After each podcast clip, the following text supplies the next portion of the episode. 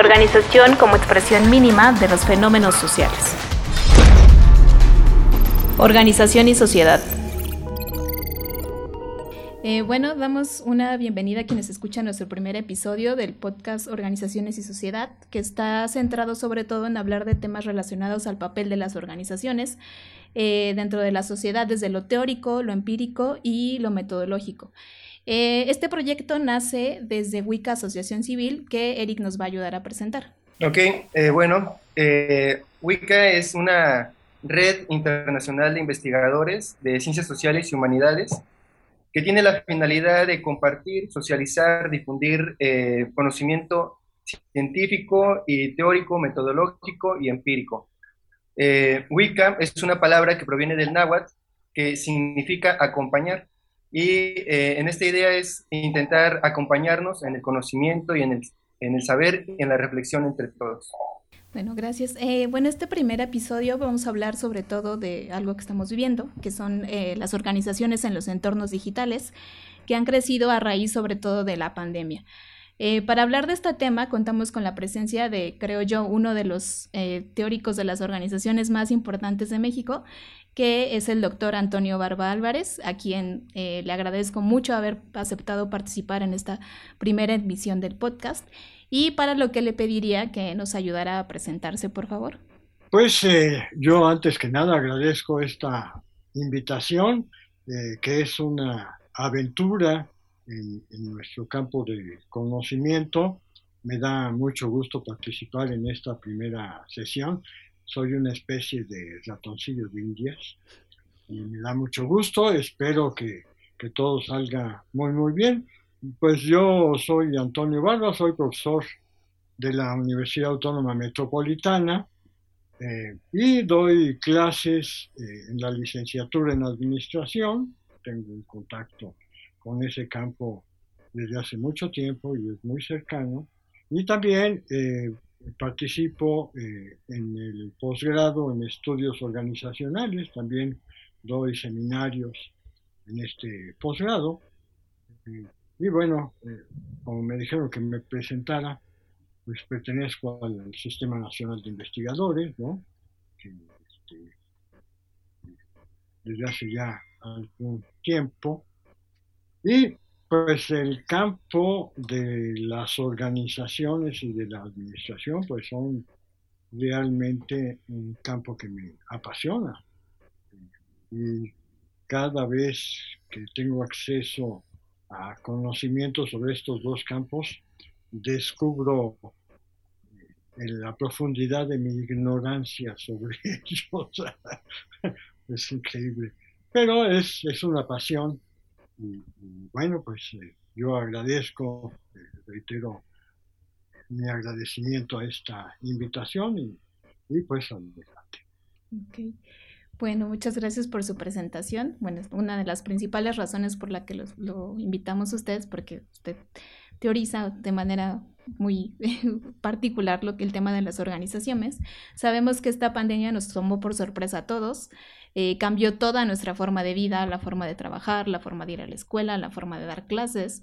Eh, y bueno, a partir de esto, nos gustaría saber qué opina usted sobre los cambios que se originaron en las organizaciones a partir del uso de estas nuevas tecnologías que incluso nosotros estamos utilizando para esta iniciativa?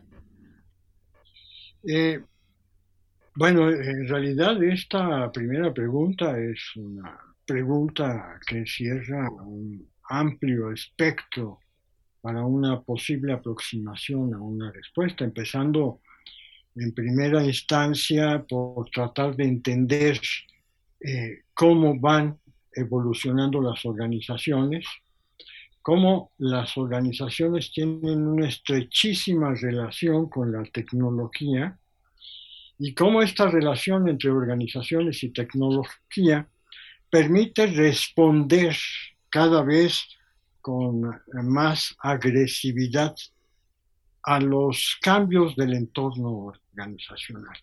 Y aquí yo sí quisiera hacer una acotación. Cuando nos referimos a organizaciones, habría que destacar particularmente eh, a la empresa, como una forma de organización social privilegiada en la sociedad contemporánea, a partir de la cual se desarrolla principalmente, no solo con la empresa, pero principalmente en la empresa y para la empresa, esta relación con la tecnología. Aquí tenemos un cambio eh, ambiental a nivel global extremadamente violento que trastocó la vida social del mundo, principalmente eh, eh, de los países más avanzados.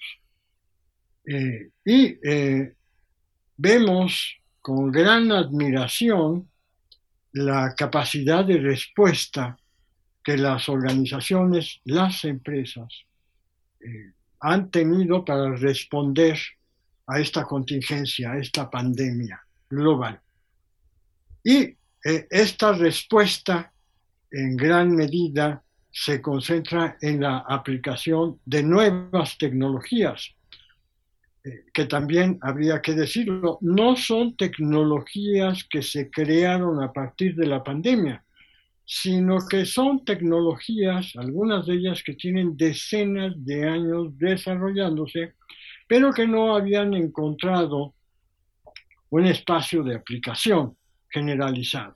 Y la pandemia fue, eh, digamos, una forma a partir de la cual se abrieron las puertas para la aplicación de una gran cantidad de tecnologías. Cuando hablamos de tecnologías, también habría que señalar en qué momento tecnológico nos estamos encontrando. La pregunta que me hacen está muy relacionada con la digitalización de las organizaciones.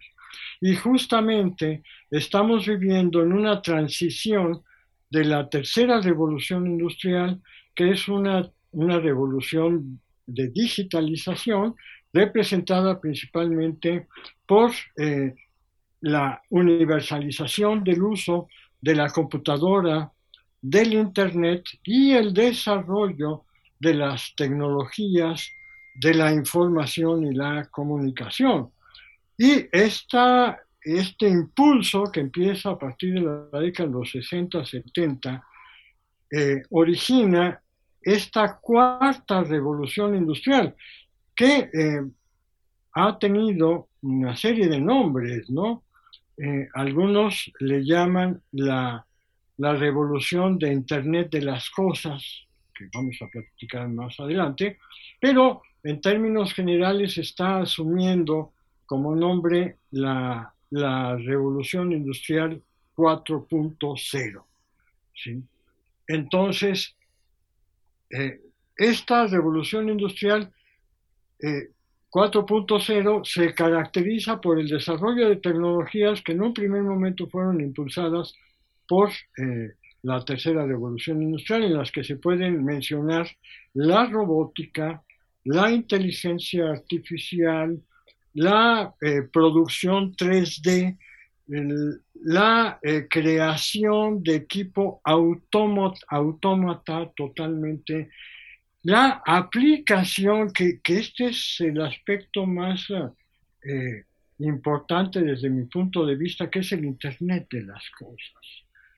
Eh, todo ello ha generado un avance acelerado en el ámbito de la producción y de la industria, principalmente, no solo, pero de la industria.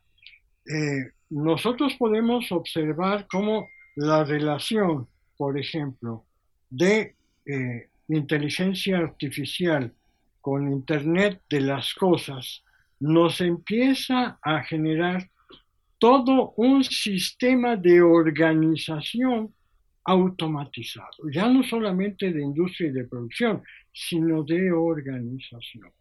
Y esta, este Internet de las Cosas está creando eh, las condiciones para lo que en algún momento yo he denominado eh, la emergencia de la teleorganización, que es la organización a distancia. Entonces, eh, nosotros estamos viendo que todo esto que acabamos de comentar empieza a expresarse en este contexto organizacional a partir de la pandemia. Y se empieza a expresar con mucha, eh, eh, con, un, con un gran impulso. Y bueno, yo podría seguir comentando al respecto porque es apasionante el tema, pero si, eh, me paro ahí porque hay seguramente una serie de... Muchas gracias, doctor. No, me parece importante lo que comenta y eh, siguiendo esta, esta línea justamente eh, acerca del boom que actualmente tiene eh, la digitalización en las organizaciones, ¿cómo cree que esto vaya a mantenerse o vaya a perder su fuerza que comentaba ahorita después de la pandemia? ¿Cuál, es, cuál sería su opinión acerca de eso? mira, como te comentaba al principio, es apasionante el tema y se empiezan a dar señales de que estamos muy lejos de retroceder o incluso de abandonar las tecnologías que ya se empiezan a aplicar. Lejos de ello, empieza a generalizarse su aplicación. Yo puedo dar algunos ejemplos de estos cambios en términos organizacionales. Uno de ellos eh, se refiere al gobierno de la Ciudad de México, hace algunos días la encargada del gobierno, la, la doctora Sheinbaum, planteó que aprovechando el impulso de esta nueva modalidad de trabajar en las empresas, se podría buscar la forma de reducir, para empezar, un 20% el trabajo presencial. Es decir, de cada cinco días que normalmente se trabajaban presencialmente, que las empresas empezaran a crear las condiciones para que se trabajaran cuatro días presencialmente y uno hacer el famoso home office. Esto es cambio organizacional aplicado, es decir, no es una especulación, es un ejemplo de cómo estas tecnologías y el efecto, los resultados que han dado a partir de la pandemia empiezan a ser adoptados para quedarse, para aplicarse. Otra, eh, otro ejemplo es el caso de las instituciones de educación superior, universidades como, como la nuestra, la UAM, que desde hace tiempo venía desarrollando su propio programa de educación virtual, ¿sí? que era un programa muy doméstico, muy, muy local, ¿sí? Con la pandemia. Este programa se aplica eh, en toda la institución. Es decir, empieza a la, la, transformación de cursos presenciales totalmente, 100%, a cursos remotos, 100%. Es decir, fue un cambio radical que generó la necesidad de una reestructuración organizacional de la universidad. ¿Y qué es lo que está haciendo la universidad actualmente? Y supongo que una buena cantidad de organizaciones están en esa lógica. Es modificar sus estructuras organizacionales, como por ejemplo en el caso de la Universidad Autónoma Metropolitana, establecer un programa de cursos presenciales como tradicionalmente se hacían, pero empezar también con un programa de cursos remotos. Esto potencia el impacto de la educación en el caso particular de la Universidad Autónoma Metropolitana.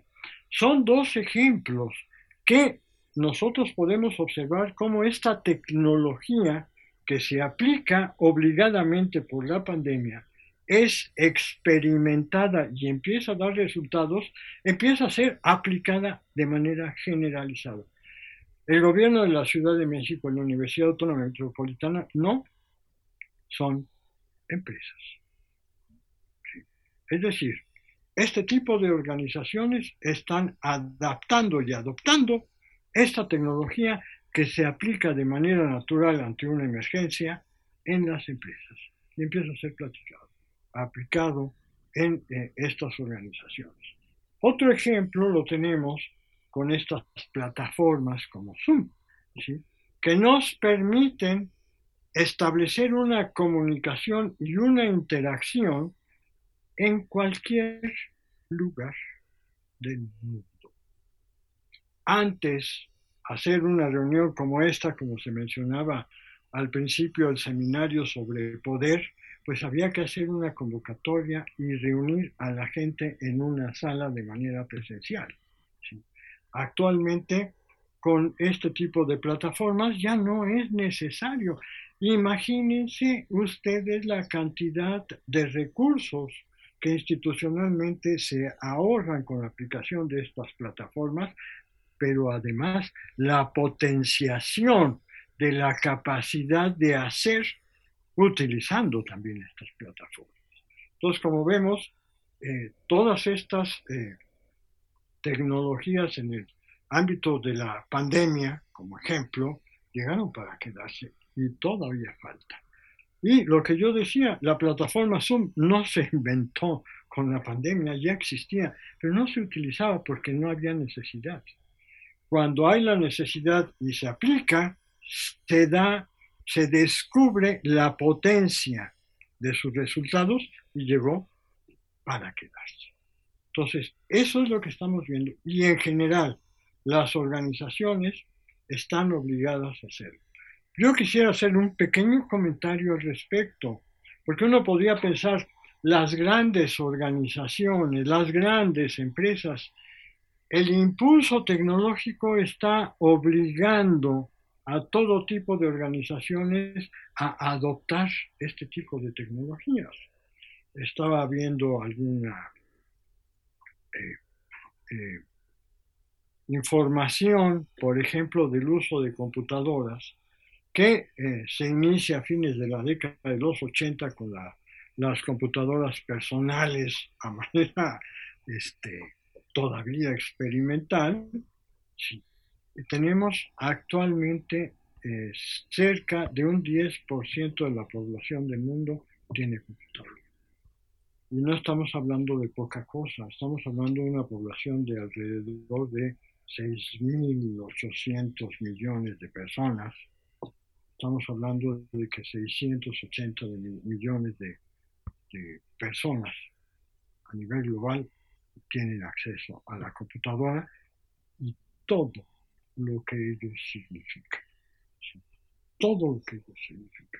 Y esto va creciendo. Es decir, esta tecnología está permeando todo tipo de sociedades, todo tipo de organizaciones y está revolucionando la forma de organizar. Organización y sociedad. Sí, claro, esa es como una de las eh, cuestiones de que esto va a crecer, a seguir creciendo estas formas de interacción. Pero digamos desde el punto de vista del análisis que nosotros especialmente hacemos en las organizaciones, observamos como las relaciones adentro, adentro, ahorita no podemos decir tan adentro por lo digital, pues las relaciones de poder, la cultura y la identidad, ¿qué cambios usted observa que podrían eh, suscitarse a, raíz de todo esto? ¿no? Se habla incluso de que, por ejemplo, en el caso de los trabajadores eh, con home office, existe mayor control eh, que se ejerce sobre estas personas al momento de trabajar, ¿no? ¿Qué, otras, digo, es mi, digo, es una observación que han hecho muchos, pero usted, ¿qué más podría decir sobre eso? excelente pregunta. Empezando por un tema que nos apasiona a todos nosotros, el poder.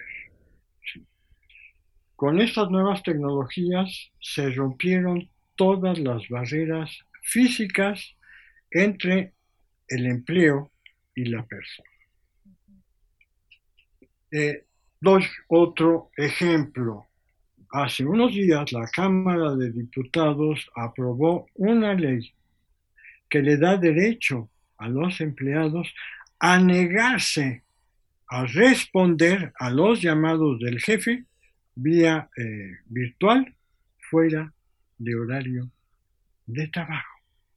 Es decir, el, impacto ha sido tan violento que incluso se han tenido que cambiar las leyes sobre las rodillas para poder poner un freno a lo que estaba pasando.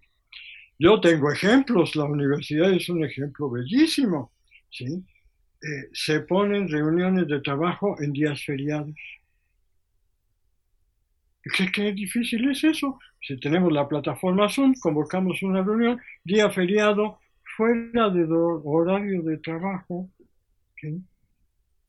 ¿Y qué pasa? Es decir, no hay forma de detener estos impulsos, lo estamos viendo dentro de la universidad. Y dentro de la universidad, digamos, hay un ambiente bastante civilizado. Imaginen ustedes en las empresas. Es decir, no hay horarios, no hay días de descanso, mucho menos hay días feriados, y la tecnología permite localizar, detectar, comunicar y obligar a trabajar en tiempo real, en cualquier momento. Esto se llama ejercicio de poder. Y en las circunstancias actuales, como en el caso de nuestro país, en México, donde tenemos un gravísimo problema de desempleo, pues los jefes, con toda eh, libertad, ¿sí? pueden abusar de la aplicación de estas nuevas tecnologías para tener trabajando a eh, sus empleados. Eso por un lado. Por el otro lado, eh, cada uno de nosotros hemos tenido que reestructurar nuestro hogar para trabajar. Antes había una diferencia tajante entre el trabajo y el hogar. Tú salías del trabajo y te dirigías al hogar. Y en el hogar vivías familiarmente y el trabajo prácticamente quedaba guardadito, controladito. Con estas nuevas tecnologías esto se acabó. La pandemia obligó a modificar, y esto es espeluznante, a modificar el hogar, en donde el hogar deja de ser hogar, se convierte en centro de trabajo y si tienes hijos, en centro de trabajo y de educación. Es decir, es tu trabajo y es tu escuela, además de tu hogar. Todo eso gracias a la aplicación tecnológica. Todo eso es ejercicio de poder. En términos simbólicos, como mencionaba la doctora Ponce, el problema que tenemos es que se empieza a perder los símbolos que normaban nuestro comportamiento social. La interacción a partir de estos valores compartidos, este aspecto simbólico, regía nuestras relaciones. Cuando esta interacción social en términos presenciales desaparece, este aspecto simbólico empieza a trastocarse. Es decir, empiezan a haber símbolos que antes no existían, por ejemplo, en el ámbito laboral, o símbolos que antes no existían, por ejemplo, en el ámbito familiar. Entonces, nosotros estamos viendo también en términos culturales que el aspecto simbólico también se está trastocando. Hay cambios y esos cambios son irreversibles. No es gratuito lo que yo he eh, establecido en términos de hipótesis, ¿no? Nos estamos enfrentando a la emergencia de una nueva forma de organización, que es la teleorganización. Cuando hablamos de teleorganización, las distancias no son factor.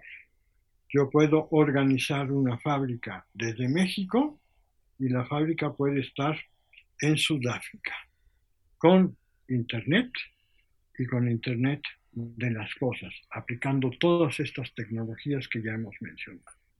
Esto es posible, es decir, la teleorganización empieza a emerger.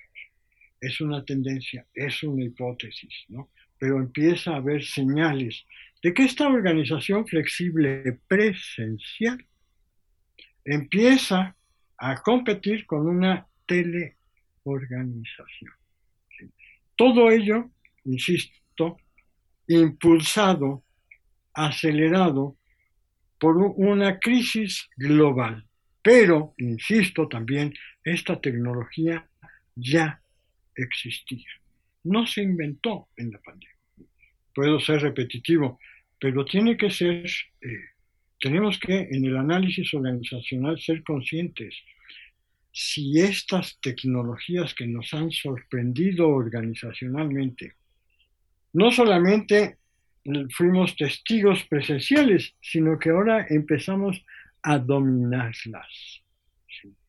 Este tipo de tecnologías, ¿cuántas tecnologías en términos de robótica, en términos de inteligencia artificial, en términos de biotecnología, en términos de máquinas autómatas 100%, ¿sí? Eh, no existirán. Y que están esperando su momento para aplicarse. Y esto, insisto, genera cambios organizacionales. Estos, estos cambios que comenta usted, diría que son, que van a beneficiar a la humanidad o que van a provocar problemas en los seres humanos, en, la convivencia, etcétera. ¿Usted qué opina Bueno, entre los beneficios y los perjuicios hay un debate. Eh, esta pregunta me hace pensar en el tipo de sociedad que existía hace 200 años. La humanidad tiene, digamos, alrededor de 40.000 años como sociedad humana. Hace 200 años. Antes de la primera revolución industrial, vivíamos todavía en el feudalismo. Dominaba el oscurantismo la gente tranquilamente se moría de hambre en las calles, en, los centros urbanos, no pasaba nada. Los niños eran abandonados en las calles, no pasaba nada, no había problema.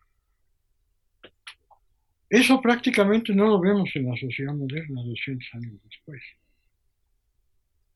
Es decir, la aplicación tecnológica y las revoluciones industriales han hecho evolucionar a la sociedad. Pero el problema, además de que la aplicación tecnológica es desigual, un problema histórico en la sociedad humana es la desigualdad en la distribución de la riqueza. La sociedad contemporánea no es ajena a ello.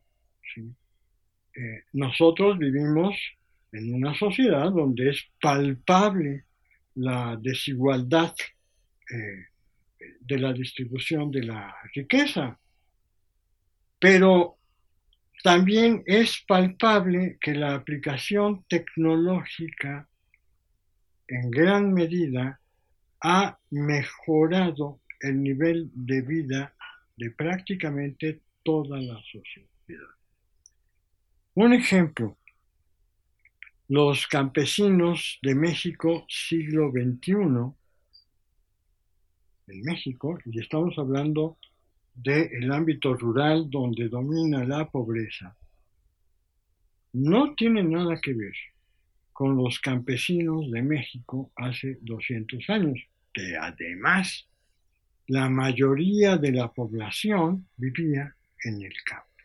Era solo una minoría la que vivía en las ciudades. Esta situación se ha invertido. Cada vez más la gente va a las ciudades porque con el desarrollo industrial se generan empleos y estos empleos garantizan mínimamente un nivel de vida más o menos, a veces menos que más, decoroso, que a veces en el campo no existía. Yo fui testigo, siglo XX, no voy a decir en qué país, pero es un país este, dentro de los 15 países, no es México obviamente, dentro de los 15 países más ricos permanece en ese estatus. Yo fui testigo de la hambruna en esos países, en ese país en particular. Es decir, bajaba la turba a saquear comercios de los, de los centros urbanos para robar comida. Es decir, la turba se organizaba porque tenía hambre y robaba comida. No solo, pero digamos, el objetivo era robar comida. El desarrollo industrial ha reducido estas situaciones. Las hambrunas hace 200 años eran comunes. Si alguna eh, sociedad sufría hambruna, prácticamente esa sociedad se quedaba semidestruida. Ese tipo de hambrunas, siglo XXI, prácticamente han desaparecido. Existen, pero prácticamente han desaparecido. La industria ha tenido algo que ver en ello. Entonces, ¿qué opino yo? Si beneficia, si perjudica. ¿Qué es lo que vemos? la revolución industrial genera más ricos o que los ricos sean más ricos. También eh, genera pobrezas, pero es una pobreza menos eh, violenta, cada vez menos violenta. La pobreza permanece a nivel global. No vayamos muy lejos en Estados Unidos, ¿no? El índice de población pobre es para una sociedad, la sociedad más rica, diría yo, lo menos vergonzoso. Es decir, no es posible que en la sociedad más rica a nivel global exista todavía esos índices de pobreza. Eso es una vergüenza. si eso ocurre en, este país, ¿qué podemos esperar de los demás países? Entonces tiene su lado eh, amable, esta eh, revolución tecnológica, y también tiene sus lados oscuros. No lo podemos evitar y la polémica seguirá de frente. Y yo aquí sí quiero hacer un comercial porque los estudios organizacionales justamente se concentran en el análisis de la parte oscura. Es decir, cómo organizacionalmente podemos contribuir a hacer cada vez menos oscura esta cara de la sociedad, la parte social. ¿Por qué? Porque el conocimiento, lo vemos tecnológicamente, pues está concentrado en la empresa, la empresa que tiene como finalidad última la ganancia, es totalmente legítimo, socialmente aceptado, no hay cuestionamiento ahí, pero el conocimiento organizacional se concentra en garantizar la ganancia, la eficiencia. ¿Qué pasa con las organizaciones desde una perspectiva social, incluyendo las propias empresas?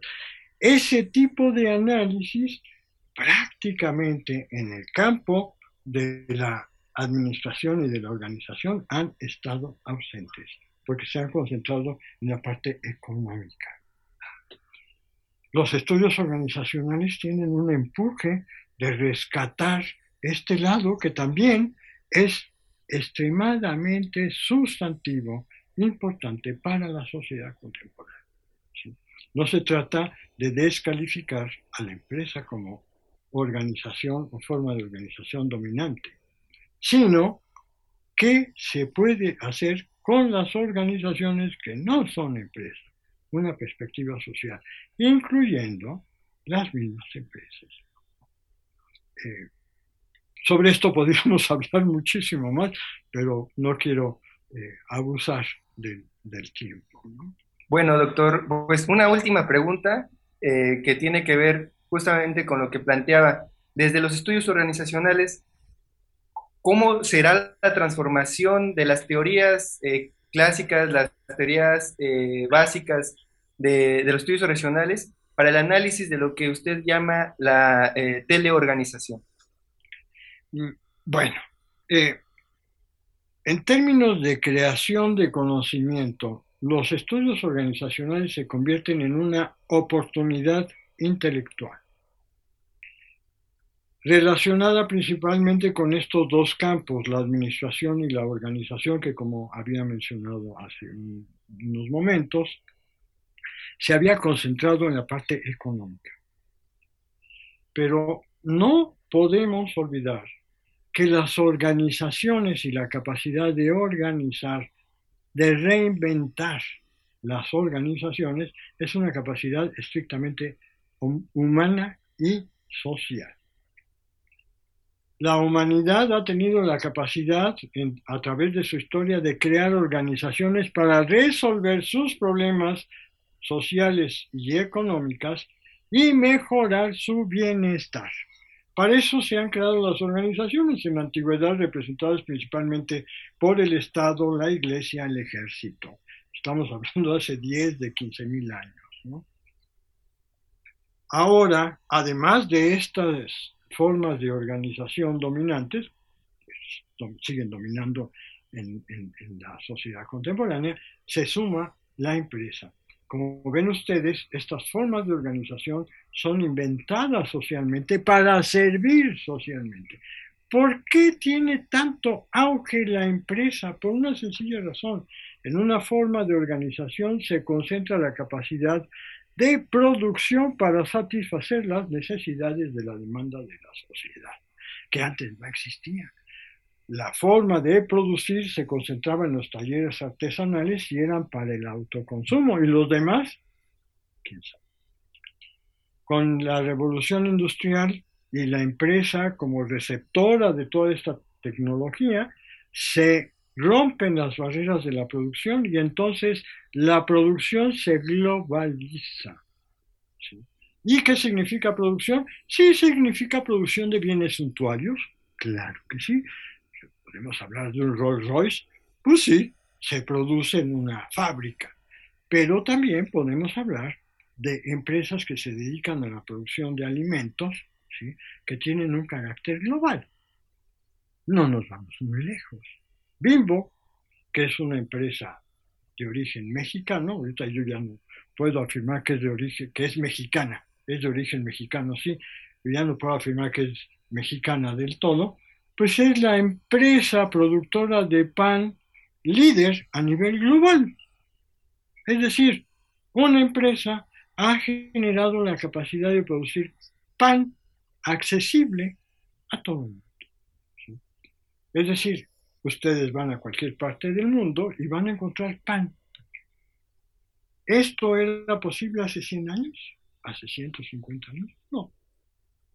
Entonces nosotros vemos cómo estos aspectos eh, sociales, si hablamos de pan, es satisfacción para alimentar a la gente. Es un aspecto eminentemente social, que tiene carácter de negocio, sí, pero es un carácter social que se ha estudiado al respecto desde esta perspectiva. El bimbo social, por ejemplo, por hacer una, una mención, ¿no? Sobre eso no hemos estudiado nada, pero tenemos mucho que aprender, muchísimo que aprender. Y ese es justamente uno de los retos de los estudios organizacionales. Es decir, hasta las empresas, ¿cómo podemos entender contribuir al bienestar de la sociedad, incluso a partir de las mismas grandes empresas. Eh, estos aspectos tecnológicos, eh, como son las empresas del siglo XXI, Google, Apple, Tesla, todos, ¿cómo podemos bajar toda esa tecnología a la población para su bienestar social? Ese es el reto de los estudios organizacionales. El cómo. Tiene que haber investigación. pero con un carácter social. si nosotros recordamos, ¿no? tanto la teoría de la organización como la administración buscan eficiencia.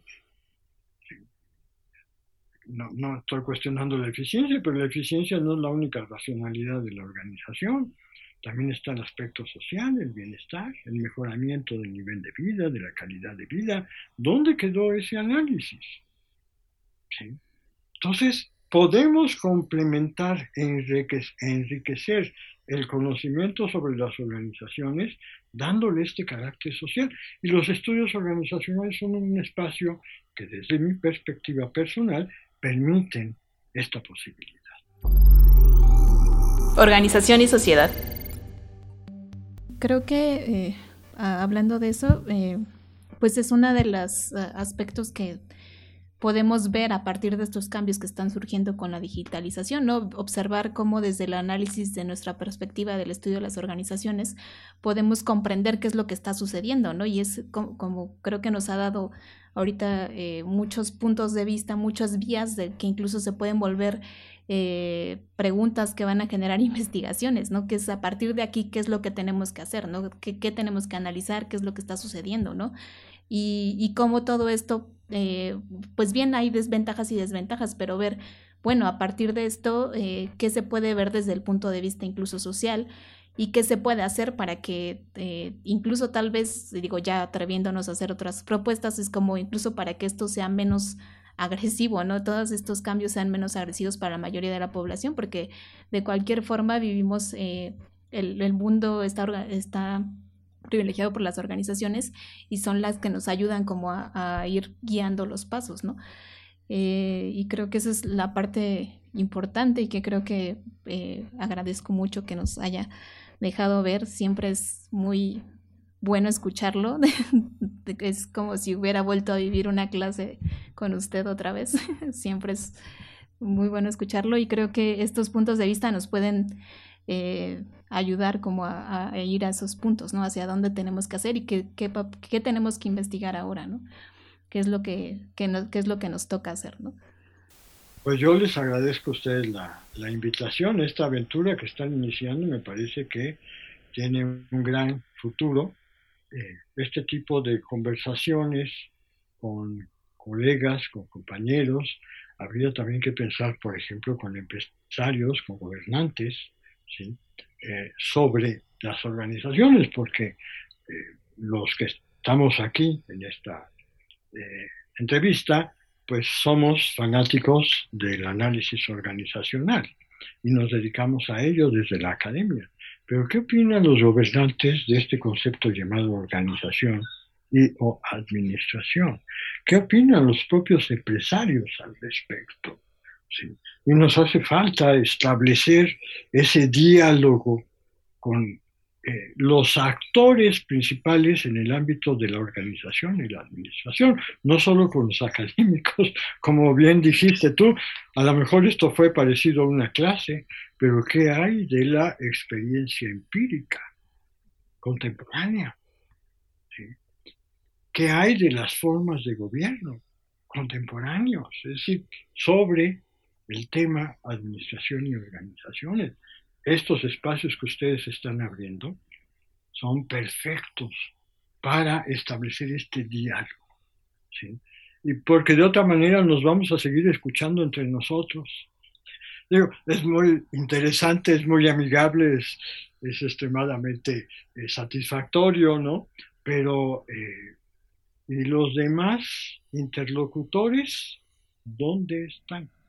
Entonces yo creo que este, este proyecto de ustedes puede empezar a abrir las puertas. ¿no? Sí, claro. Le agradezco la invitación. No, muchas gracias. Muchas gracias, doctor. Yo creo mucho que... éxito. Mucho, mucho éxito. Muchas gracias. Gracias. Nos acaba de dar una lección y una perspectiva muy, muy amplia acerca de, de hacia dónde ir y hacia dónde van las organizaciones digitales, ¿no? Tanto nosotros ahorita con, con, esta, con esta iniciativa, como las organizaciones en general, ¿no? Tienen, y los estudios organizacionales que se tienen que, que acercar a, la, a la, una realidad eh, empírica eh, más que teórica, ¿no? Eh, pues muchísimas gracias, doctor.